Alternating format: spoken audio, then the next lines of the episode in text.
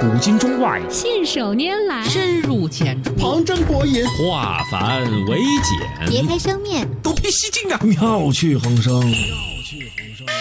梁冬、吴伯凡，坐着打通经济生活任督二脉，东吴同学会，一期一会。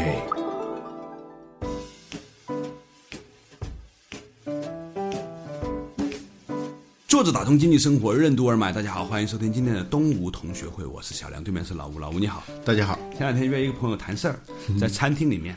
挺正常的一个事儿吧。我后来发现这哥们儿特有意思，一张纸先撕撕撕撕撕撕成很多条，然后呢再把这个条撕成很多小颗粒。谈完一场话之后呢，整个桌子上是一堆小纸屑，你知道吗？一大堆。然后呢，他还把它堆到了那个咖啡杯里面去了，我都崩溃了，我。还有的是放烟灰缸啊，啊，就是我也不知道是出于什么原因，我就是真的你浑身第一难受次。见到吗？这种人，但是这一次太过分了，你知道吗？ 他撕的是餐巾纸，撕完之后还搓，你知道 吗？搓的一坨一坨的。我后来发现，想起来了，这旁边还真有很多这样的人。他到底是一个什么样的人呢？嗯，我时不时会碰到这种人。一种是这种狮子啊，啊，就是他基本上是在完全无意识状态无。意识，他在跟你谈话的时候，啊他以一种非常娴熟的、根本不沾附的那种心态啊，对啊，其实是很帅的。我们小时候特别羡慕那种一边说话一边在干别的事儿那种电影里头那男主人公，觉得他有这种风度，我们就会特别羡慕啊。嗯他真的是这样。从头到尾，他在同时完成两件事情啊，自己也没有意识到他干这个事儿。嗯我后来观察他，他连火柴棍儿他都能掰成八段儿。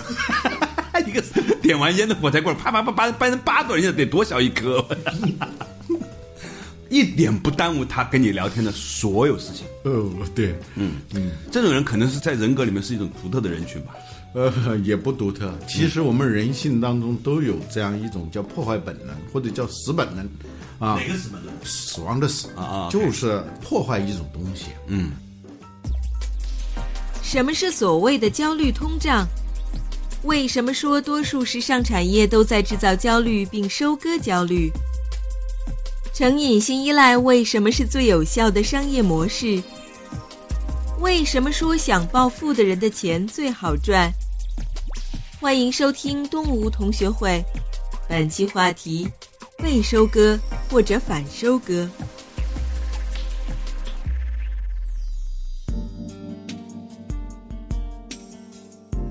现在有些心理咨询公司，你知道他们在干什么吗？嗯，就是收费很高啊。其中一个很重要的成本是什么？嗯，就买一些伪景德镇瓷器。啊，有些这个穿着貂皮大衣，嗯特别苦闷的那些富啊婆，你不是曾经碰到过那种心理大师吗？对 啊对，我以前跟你说过的，对 对，那个搞算命的说，只要这个人很有钱的，一脸苦相，你只要跟他说，不用你命苦苦相啊，只要是穿的很好的，穿的很好又来找他，其实就是我们每个人自己已经进到一个局里头，你自己不知道嘛？对啊，实际上答案已经完全昭然若揭，由于你自己不知道而且，就啊不愿意承认，主要是不愿意承认。呃，就会把眼前一个本来说出了一个最简单的真相的人惊为天人啊！对我那个算命大师朋友说，只要见到一个很有钱的女人来找你，你只要说你命真苦啊，哎，人是这样 的，背着个手啊，又像在看你，又像不看你，扫几眼，然后对着窗户沉吟半天，然后一转过身来，你这个命苦 啊！然后这个穿着貂皮大衣的朋友就哇一下子就热泪盈眶，找到知音啊！我竟然看出我的最隐秘的这些痛苦这啊痛苦的人啊，找 到全知音写脸上了。他们还有一个，那怎么来治疗这个东西呢？对其中很重要的就是他那儿摆很多那种伪景德镇瓷器啊，啊，你就随便砸啊。这个看上去要特别好的，嗯，你要是说砖头瓦块那儿砸没什么意思，嗯，就是要有一种惊心动魄的那种感觉，砸东西，就是家里头吵架的不也有那个 拿一杯子太贵了， 放下；电视舍不得，最后拿一拖鞋， 只能把拖鞋往地下扔，太惨了吧？ 对对对，那是比较理性的，没有这，呃，那他的那个痛苦当量还不够大，你知道？当他痛苦当量很大的时候，他就是那种拿起一个那种花瓶，可那种青花瓷，咣的一下，就那些碎片迸射出来的那种感觉，呃，特有释放感啊呃，特有释放，再来一个，一直搞到最后，你都觉得砸累了，哎，突然觉得释放了。这是什么？这是一种使本能的释放，就是破坏本能的释放。按照弗洛伊德的说法呢，就是弗洛伊德和他的学生们后来分析希特勒啊这些人啊，嗯，为什么会有那么强的破坏欲？他们的理论都是那样的吗？就是人本来有一种什么样的本能？嗯啊，小的时候该发泄的没发泄，然后一直被压抑，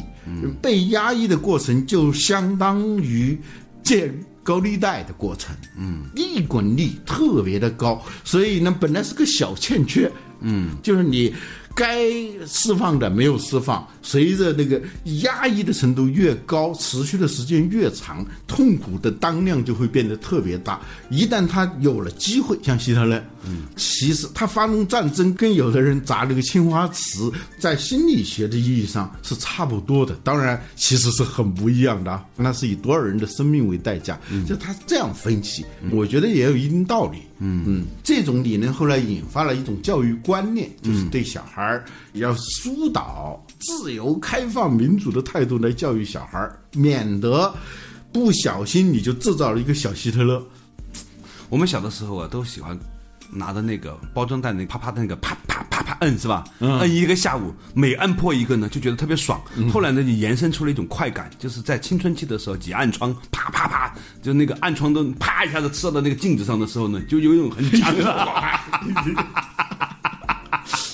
这我们在很严肃的讲精神分析啊，就说这都是符合你刚才所说的，就这种破坏之后带来的这种快感和释放感。嗯，就是你看的那一些习惯性的要在现实生活中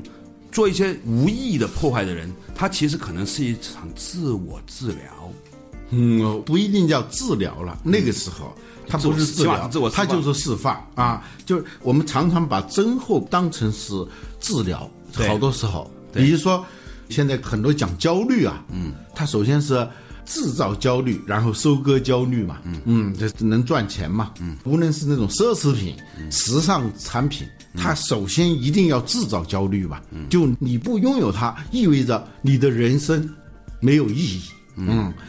这是焦虑，然后你去买呗，嗯这还是比较轻度的。还有一些直接制造各种焦虑以后，你讲啊，认知焦虑又是什么什么，呃，财务自由焦虑智智商税又又什么什么啊，然后你就去为了拼命的想提高自己的所谓的智商嘛，这也是一种。但事实上呢，当你来去购买这种东西的时候，它并不是治疗，不是解决，实际上它是个增厚。嗯嗯，就像以前我们说什么人的钱最好赚，就是老想暴富，但是永远暴富不了的。事实上，暴富它永远是小概率事件。他心里很想暴富，很想让自己成为那个极小概率事件的那个幸运者。嗯，虽然他也明白那是极小概率的，但是。希望获得这种极小概率成功的人是很多的、啊，全中国十三亿人，一人给了一块钱，你就十三亿嘛，是吧？呃他们用这样一种方式呢来收获，他能赚到钱吗？嗯，他是增厚。而不是治疗啊，毁灭这个东西好像是治疗了，其实不是。你砸了半天，实际上它会把剂量变得越来越大。今天你砸两个就差不多了，明天又来砸四个，就隔一段时间，它会形成一种内生型的那种瘾头，就会越来越足。最好的商业模式就是成瘾性依赖嘛，是吧？嗯嗯。我小的时候啊，有一个小朋友，现在想起来他挺忽悠了，他跟我说，呃，你知道有一种职业叫诗人。 我们那地方就是那个卷舌不卷舌分不清楚了。我说是干什么的？他说天天就干一个事儿，就是天天撕那个纸啊，不停的撕。我当时心里一想，就觉得撕纸啊特别痛快，因为那跟现在的语境不一样啊。嗯，那农村纸很少嘛，有时候撕那个纸确实很痛快，尤其对小孩来说。哎，我当时很羡慕，就很想，哎呦，这职业真好。现在你终于变成了吴老师， 百思不得其解。这个就这种食本能释放，嗯，是一回事，但是治疗是另外一回事。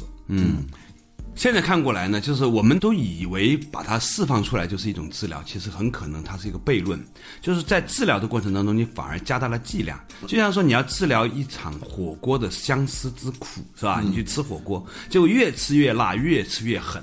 最后呢就从中辣吃到了重辣啊！你要解决一个。自我尊重的问题的时候呢，你要去吃马屁，结果马屁也是越吃剂量越高，一般的马屁呢就吃到觉得没劲了，是吧？就是很多企业的领导都有这种情况嘛。所以呢，你刚才提出这个话题呢，我听明白了，老吴，就是在治疗一件事情的时候啊，一味的对它进行顺势疗法是非常危险的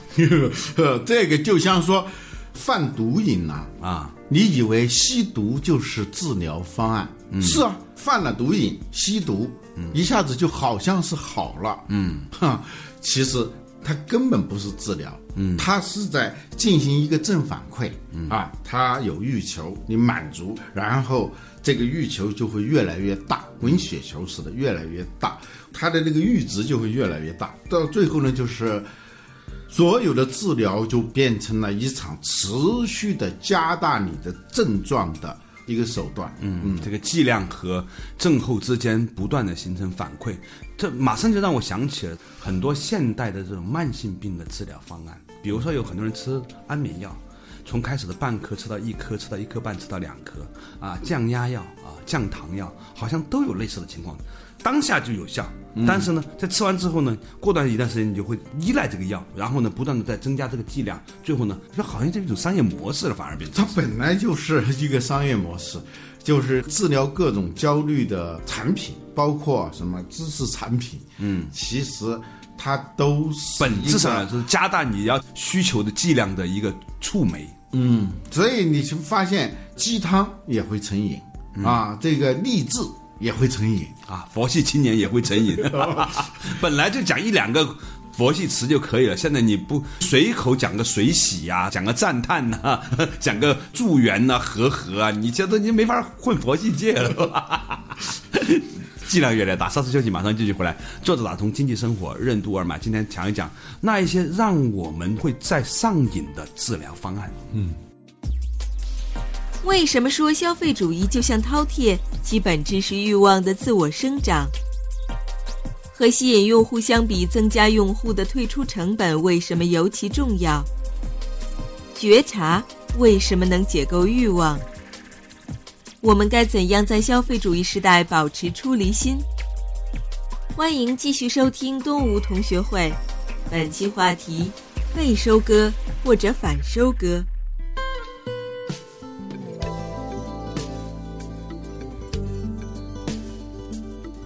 作者打通经济生活任督二脉，大家好，欢迎继续来到东吴同学会，我是小梁，对面是老吴，老吴你好。大家好，嗯，我们现在发现呢，其实现代的商业社会呢，很多那些成功的企业呀、产品啊、行销手段，都在暗合着一种逻辑。这种逻辑就是表面上我在给你提供一个解决方案，其实这个解决方案在加大了你的症状。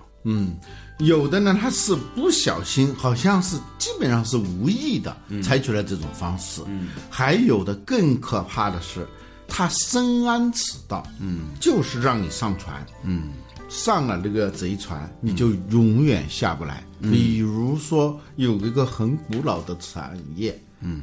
化妆品产业，嗯，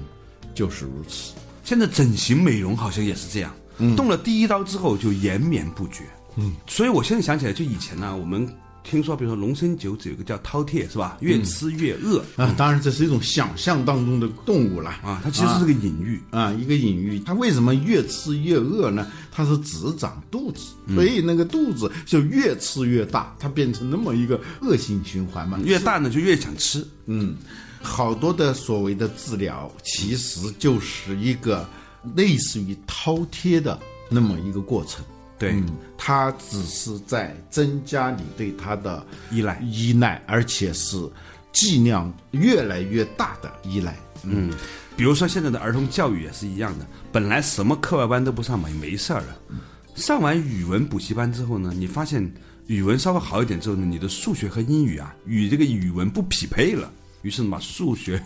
和英语也补一补啊，一补上去之后呢，发现体能又跟不上了，所以呢，慢慢慢慢的，很多孩子呢就每天要上两次学，嗯，先上一次学校的学，然后呢，三点钟下课的之后呢，两班倒。这简直是开 OT，很像广州他们说的有一个动物园，那个动物园旁边有一个夜间动物园， 他们曾经开玩笑说那些动物很惨的，比人还惨，白天在动物园上班，晚上被运到夜间动物园，在那边开 OT，你知道吗？哦，夜间动物还要被开一遍，很多动物都出现了忧郁症，因为睡眠时间不够。我觉得我们刚才举的这些东西都是一个隐喻，嗯这个隐喻就是现代社会的大面积存在的。你在试图解决它的时候，其实在不断的创造对它的渴望和需求，对它产生新的依赖。嗯，曾经我跟一朋友说，我说我跟他存在着一个相互报复啊，嗯，他曾经送给我一个碟，嗯，蓝光碟啊，嗯，说很好，我也听说过那个电影很好，嗯，可是我当时我没用蓝光的那个 DVD 机没有，就去买一个，买一个的还不太贵， 两千块钱左右嗯吧，两千块钱吧，啊！但是他们说，因为蓝光是索尼的技术嘛，啊所以你最好要配一个索尼的电视机。嗯后来我花了八千块钱，又买了一个索尼的电视 机。 后来发现那个客厅配不上这种东西 了，又买了个客厅是吧？不，反正到此为止，他这一张碟也引发了我一万多块钱的消费。后来呢，我就又是善意又是恶意的送了他一套茶 具。那那个茶具还不错啊， 为了配得上这个他茶就得搞个茶室，你知道吗？这茶室他原来那个房子就不够用了，你知道吗啊，当然他也很会赚钱了。后来他说，因为你送了我的一套茶具，我后来买了一栋别墅。 人家都在打贸易战， 你们在打送礼战。其实这里头也是焦虑或者叫需求，是吧？焦虑型需求、需求型焦虑，它是一个连锁反应，而且是不断放大的。嗯哎，你说这个地方让我想到了一个词儿，叫做焦虑通胀。嗯，它这个通胀呢，它会反过来又在裹挟你。焦虑分成几种，一种是精神上的，一种是行为上的，还有一种是物质上的。嗯其实呢，它背后都是形成了一种所谓的那种政教反应，在我们的社会的各个行业里面都出现了这样的一个情况。所以呢，于是呢，我们就在不起眼的一个开始，一个蓝光碟啊，一套茶具开始啊，一个补习开始，一个狮子开始，诸如此类，你就开始就进入了这样的一个轨道和序列。这个轨道和序列呢，它是一个正向循环的不断放大的过程。所以，当我们在想到现在这个社会的时候，我们才能够重新真正理解、饕餮那一个被设计为虚拟的动物是多么真实。这种隐喻啊，嗯，这个饕餮的本质是欲望的自我生长过程、自我扩张过程，嗯。它像细胞的分裂一样啊，任何一个生命最早就是一个细胞，不断的分裂变成了一个整个一个庞大的躯体。消费主义其实就是这么来的。我突然意识到了，这东吴到底要做些什么事儿？前段时间我们不是说东吴要有个我们自己的原则嘛？啊，其实东吴应该是扮演，或者东吴他有这样一个角色，就是不断的提醒我们自己也是生活在这样的一个时代，并且让自己呢对这个时代呢充满某种的觉察性。我们在讲的这些事情是讲别人吗？不是的，我们自己也是这样的。本质上来说，嗯，也是不断的自己制造或者投入到别人制造的一个又一个的这样的一个饕餮的游戏过程当中去。然后呢，发现呢，最后呢，被自己所设计的这一切呢所裹挟。然后，当我们能够发现它的时候呢，才能够采取行动。什么时候能够截断众流？很多时候，我们的所有的被绑架的过程，或者不逍遥、不自在的过程，本质上都是因为无意识地卷入了这样的一次又一次的军备竞赛当中。所以佛教的说法呢，这种觉察本身就是一种解构欲望的过程。嗯，就是当你觉察到你在干什么的时候，嗯你在一定程度上就已经抽离出来了。对，它既是原因也是结果。嗯，你要觉察自己的某种状态，就必须要有一种抽身出来的能力。观嘛，对，观观自在。啊，观跟看是不一样的啊，嗯观它是一个冷眼旁观，对，嗯因为有了观，才能照见五蕴皆空，所以嗯叫观照嘛。嗯，观照啊。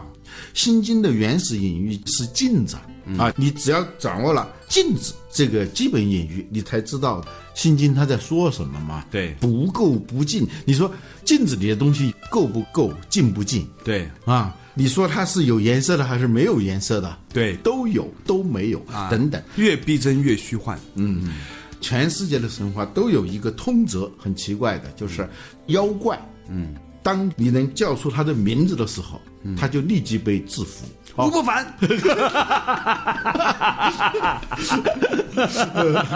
呃，你看《西游记》里头啊，全是这个。最后你看解决之道都是说找到那个能认出他的那个原来的那个主人。嗯嗯，别人都不知道他是什么，都只知道他是一个法力无边的一个妖怪。嗯，但是知道他的底细的人，只要一叫出他的名字，他就现原形。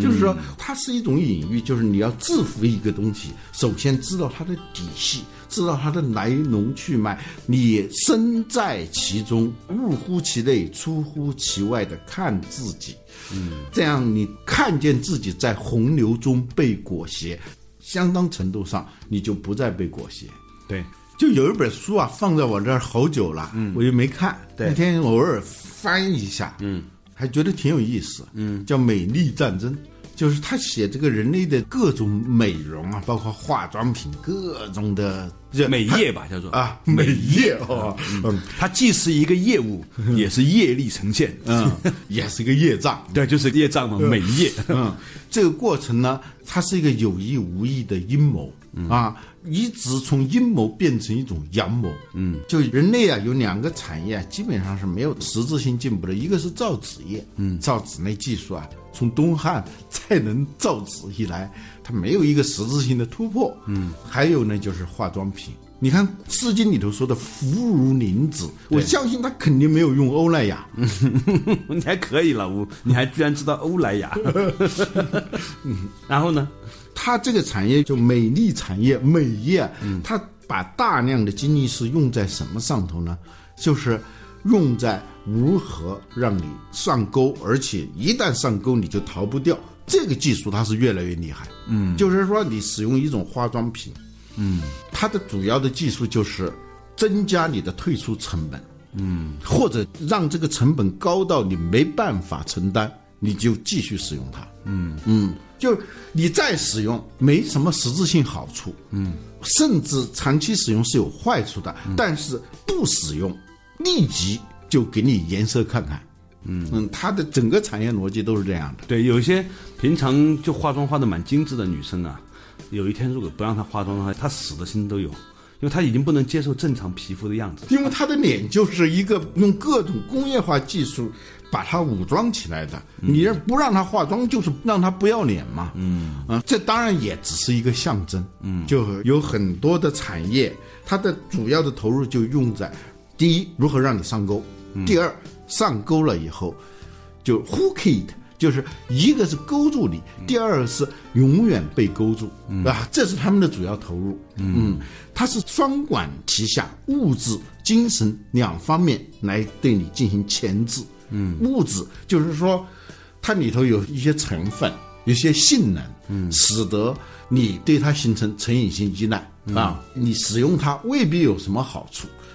不使用是有坏处的。嗯，这是一种物质上它能够钳制你；第二是精神上，就是你一旦是不使用它，不成为它的用户，你会有一种落魄感。嗯，失魂落魄啊。嗯，就你的灵魂、你的魂魄都没有了啊、反过来呢，你使用它，稀松平常，但是一旦停下来，你就会觉得你被打入到一个你不愿意，或者说你试图一直在摆脱的某个人群、某个阶层、某个身份。所以他先说你值得拥有。好多年前有个酒的广告，我现在还记得，说明它的广告效果还真是不错啊。其实那酒呢一般化了啊，但是它给这个酒注入的不仅仅是化学成分，它注入了一种精神的化学成分，嗯，就是你喝这种酒，你就获得了某种自我实现，你就是出人头地的，你就是出类拔萃的，你就是与众不同的。那广告是这样的，有一个老头，嗯，一看就是六十多岁了，嗯，那但是呢，气色很好，一看呢气很粗，也就意味着财很大啊。就是那么一个老头，旁边呢坐着一个三十岁左右的一个美女，而且那种美女呢是没有什么风尘气的美女，嗯嗯，就是她让你觉得那不是一个虚拟的美人，而是一个实实在在的有身份的，嗯，下面就写了一行广告词：人生本来就是不平等的，嗯。看来这句话击中了你。 哦，这个他给了你没喝这些酒的人很多的想象，给了喝了这种酒的人更多的鼓励，嗯，使得你就觉得买下这一瓶其实也不算太贵啊，几百块钱，你立即觉得你跟别人是不平等的。啊、 没有买的时候也不平等，你属于不平等的这一 段；买了之后你也不平 等，属于不平等的那一段。嗯嗯，这件事情呢，其实都是我们在消费时代里面所看到的种种的现象啊，酒业也好，美业也好，作业也好，各种业 啊，只要你进入这个业之后呢，你就会被它裹挟。所以呢，要断业了业呢，本质上来说就是要觉察到它的本质。嗯、很多事情从一开始就不该开始。如果开始了，你发现你被它裹挟的时候呢，你要清晰的知道，它其实本来也不过如此。你只要停下来，喊出它的名字，你不过是什么，于是你的内心就能得以释放。啊，今天呢，我们呢聊的话题呢，从狮子开始讲到饕餮，从饕餮呢讲到消费主义时代，我们不得不发生的依赖，而所谓的营销、所谓的销售、所谓的商业模式的本质，就是对这样一件事情的洞察和了解。那作为普通的消费者，我们是不是对这件事情有充分的洞察和了解呢？当你理解这就是商业社会或者消费社会的一种常态的时候，而且人家已经有很多的专家，就是千方百计的从产品、流程、广告、运营、消费者属性。精心的这样进行设计之后，你是否还能够在这样的一个囚笼当中获得片刻的清醒和逃遁呢？如果你自有，在的，嗯，如果你能够这样的话呢，那说明你拥有了某一种的出离心。好了，感谢大家收听今天的这一期节目，我们下期仍然一期一会。